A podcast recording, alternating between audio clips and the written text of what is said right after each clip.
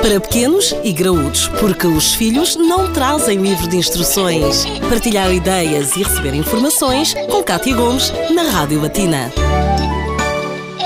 A diabetes deixou de ser uma doença que atinge apenas os mais velhos, ou neste caso, os adultos. Bem pelo contrário, cada vez mais começamos a diagnosticar e a encontrar crianças com diabetes. Mas será que a ingestão de chocolate e bolachas faz com que estas tenham mais probabilidade? A resposta será dada pela nutricionista Inês Pádua, que está connosco nesta edição de hoje. Inês, poderá estar eh, aqui a origem da diabetes? Sim, pode estar. Eh, e no centro da questão não estão especificamente os alimentos como as bolachas e o chocolate, mas sim o açúcar açúcar.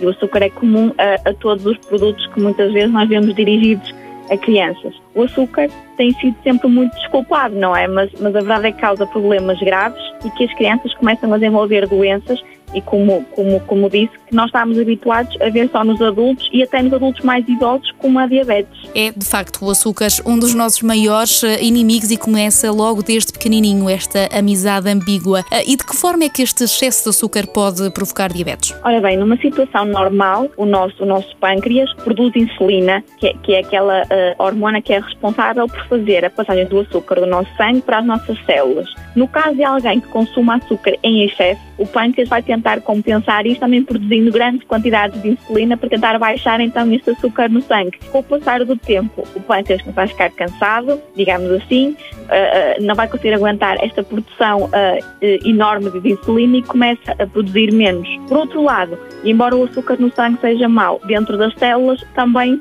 não é que seja o ideal e as próprias células vão começar a ficar mais resistentes a esta insulina e a tentar que o açúcar não entre para dentro delas.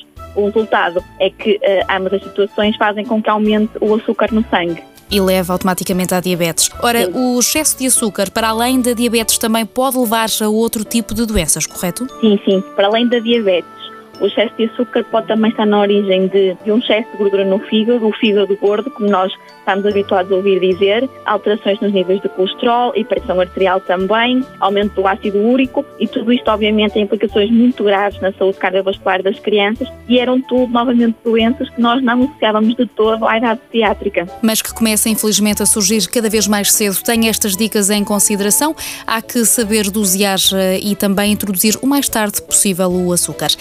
Inês, muito obrigada por estes conselhos e até uma próxima edição. Para pequenos e graúdos, a vida de filhos e pais, de segunda a sexta-feira, na Rádio Latina.